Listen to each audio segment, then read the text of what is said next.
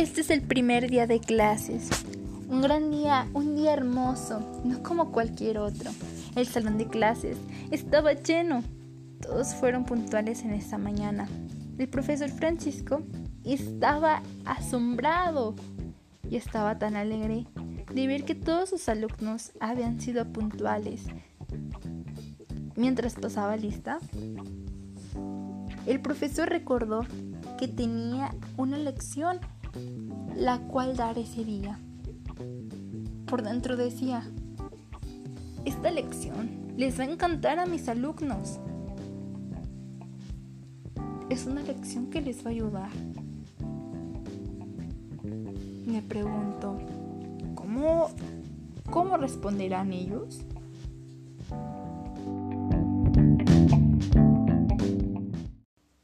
El profesor rompió con el silencio y salió de su boca. ¿Saben qué es el paradigma hermenéutico? Para lo que sus alumnos se quedaron con la boca abierta. No sabían qué responder al profe.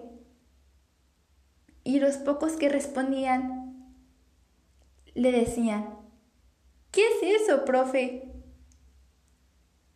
El paradigma hermenéutico. ¿Y eso con qué se come? ¿En dónde lo encontramos? El profesor Francisco estaba tan emocionado por la lección que les iba a dar en ese día. Él quería que sus alumnos aprendieran el concepto, aprendieran el modelo y aprendieran cómo lo pudieran utilizar en su vida cotidiana.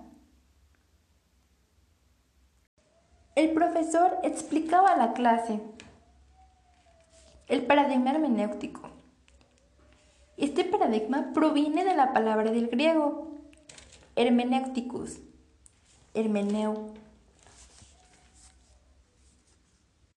El profesor explicaba su clase. La hermenéutica proviene de la palabra griego hermenéuticos. Hermeneu, que significa yo descifro, ticos, relacionado. Este paradigma apareció en los siglos XVII y XVIII, que es el arte de interpretar, traducir textos sagrados, símbolos o significados. Palmer realizó un estudio de la comprensión y de la tarea de comprender textos en el año 2002.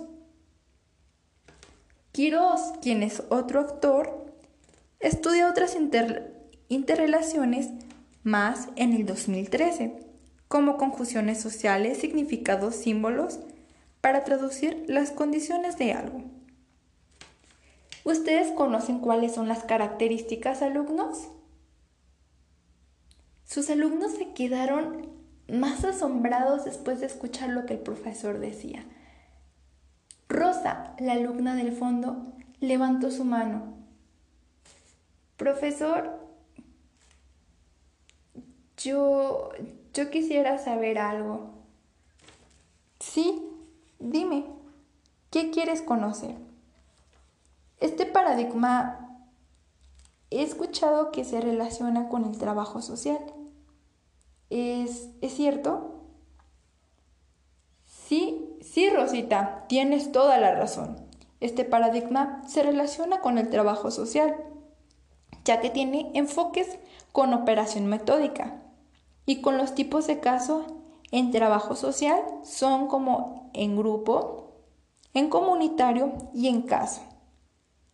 Y pues este está presente en el estudio del sujeto para ser tratado. Eh, ¿He resuelto tu, tu pregunta? Sí, profesor, muchas gracias.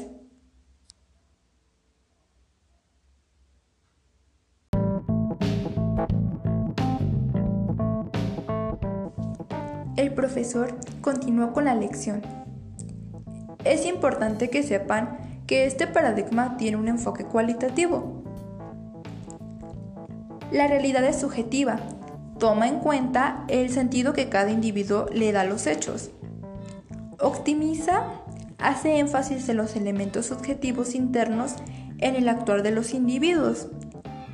Llega a la interacción a través del círculo hermenéutico. La hermenéutica ve los hechos y las acciones.